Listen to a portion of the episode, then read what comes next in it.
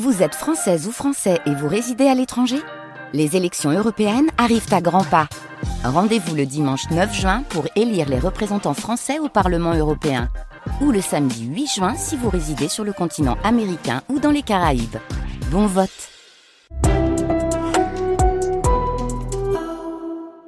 Le confin des contes de Noël. Avec France Bleu Lorraine. The Carlton Club. Tout ce que je vais vous dire maintenant est vrai et restera vrai tant qu'il vous plaira d'y croire. En ce jour de décembre 1920, la neige recouvre Londres comme un baiser le front d'un enfant. Lentement, elle dépose une fine pellicule glacée sur les trottoirs, sous le regard impassible de Big Ben qui semble endormi, bercé par le brouillard. Trouant d'un pointillé noir le manteau blanc de la capitale anglaise, le spectateur attentif remarquera des traces de pas. Et s'il s'approche jusqu'à Saint James Street, il pourra même voir sur le trottoir les empreintes de semelles de chaussures extrêmement raffinées. Des chaussures d'homme, à vue de nez, du neuf et demi, a priori. Bien que n'étant que des traces de pas dans la neige, ces empreintes laissent dans leur sillage une impression de luxe incroyable, grâce à la finesse des dessins de la semelle et au parfum de cuir sauvage qui s'en dégage. Alternant avec ces traces, un petit point noir nous laisse deviner l'utilisation d'une canne. Et derrière ces empreintes adultes, le spectateur remarquera celle, plus brute, de petits souliers ressemelés plusieurs fois sans doute des croquenots d'enfants misérables, comme il y en a des milliers en 1920 à Londres. Ici se joue le nœud de notre histoire, et si vous voulez bien mettre vos pas dans les pas de notre récit, vous saurez de quoi il retourne.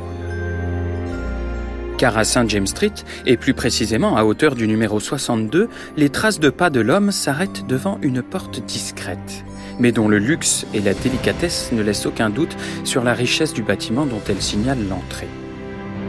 À côté de la porte est accrochée une plaque en or sur laquelle l'on a gravé les caractères The Carlton Club, accès réservé aux membres.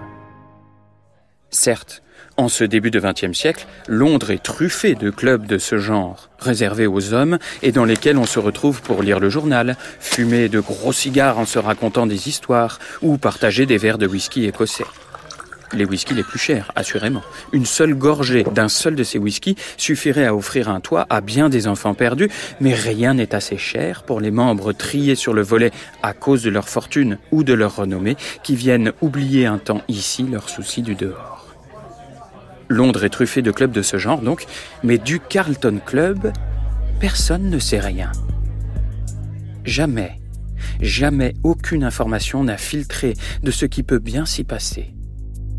D'aucuns disent qu'il serait plus facile de connaître la couleur du mouchoir de la reine que de savoir ce qui se passe à l'intérieur du Carlton Club.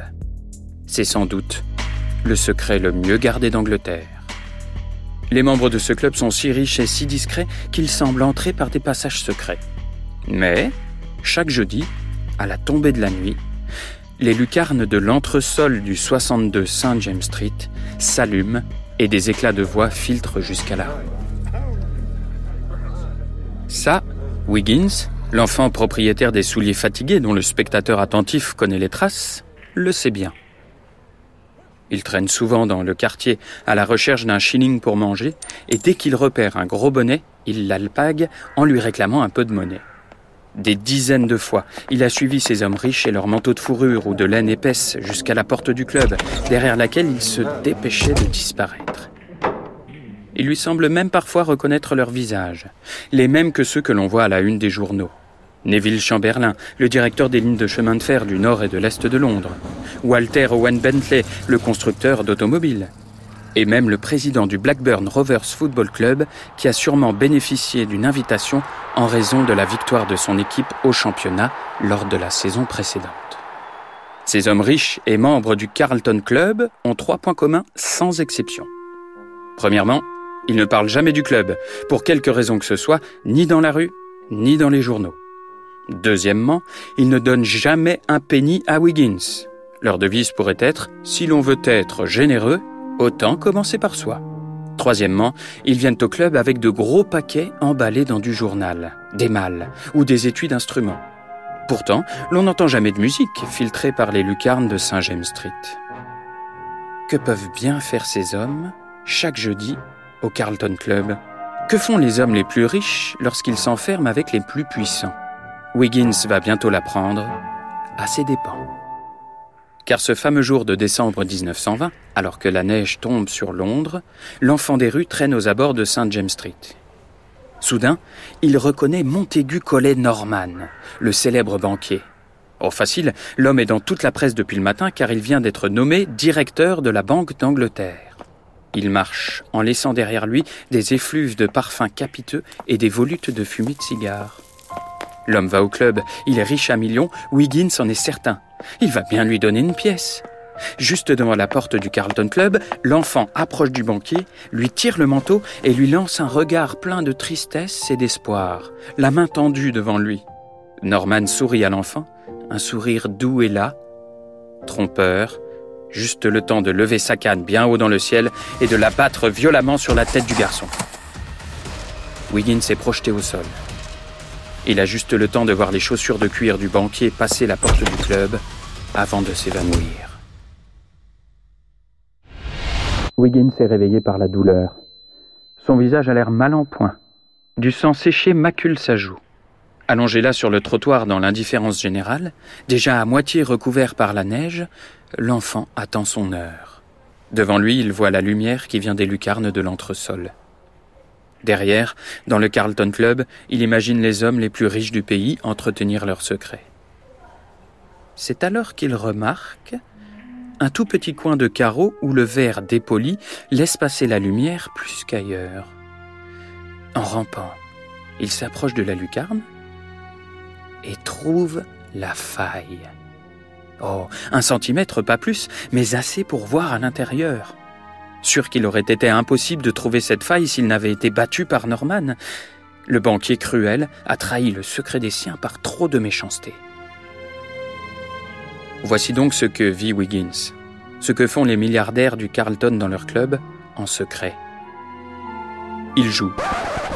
Les paquets qu'ils emmènent avec eux sont des cadeaux qui renferment des jouets d'enfants. Wiggins découvre Walter Owen Bentley en train de jouer aux petites voitures, Neville Chamberlain en train de monter un circuit électrique pour ses locomotives et Norman, le banquier, en pleine partie de Monopoly.